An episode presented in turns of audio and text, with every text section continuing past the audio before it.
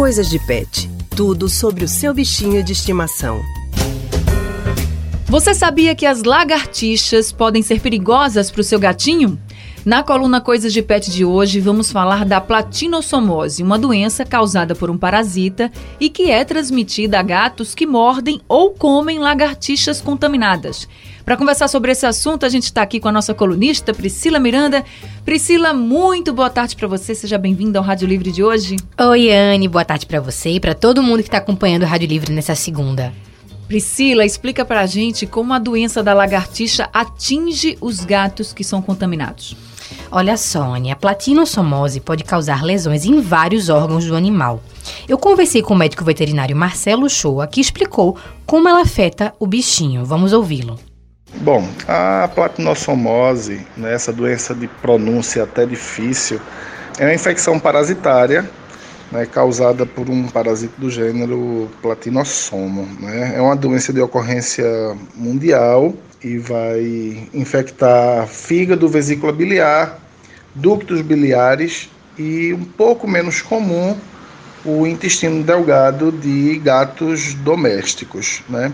A, a, a infecção se dá, via de regra, né, no, no, no Brasil pelo é, consumo de lagartixa doméstica.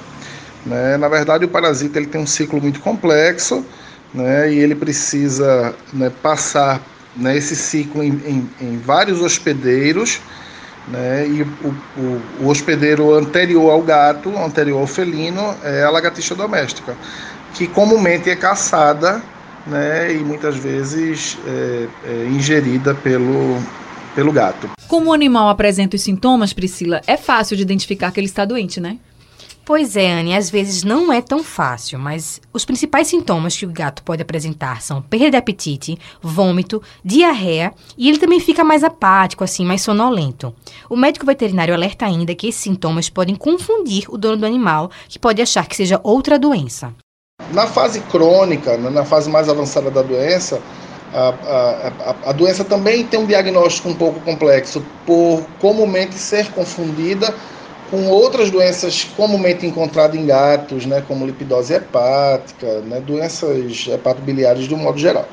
Mas a gente pode desconfiar né, da, da, da existência da infecção a partir do momento que eu tiver né, icterícia, né, que é aquele aquele amarelão das mucosas, né, amarelão do globo ocular, a urina normalmente fica mais, mais alaranjada, né, o gato apresentar vômitos e um desinteresse pelo alimento, né, uma perda de apetite. Então é bom mesmo a gente ficar atento aos sintomas e não descartar nenhuma possibilidade. Agora, com relação ao tratamento, Pri, como o tutor pode ajudar o gato que esteja doente a ficar bem? É importante que remédios para vermes, os chamados vermífugos, estejam sempre em dia, Anne. E aí a gente volta a bater na tecla da importância de levar o pet para o veterinário, que vai poder avaliar o caso do gatinho.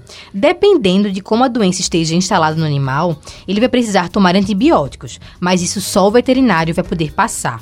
E outra coisa é, Anne, se o dono do, dono do animal puder evitar que o gato fique livre pelas ruas, com certeza ele não vai ter tanta chance de encontrar alguma lagartixa aí pelo caminho e não vai contrair a doença. Então, gente, é ficar de olho no seu gatinho, perceber se ele está com algum sintoma e levar sempre o bichinho para o médico veterinário. Priscila, muito obrigada pela sua participação aqui no Rádio Livre de hoje e até semana que vem. Eu que agradeço, Anne, e tô de volta na próxima semana. Tá certo.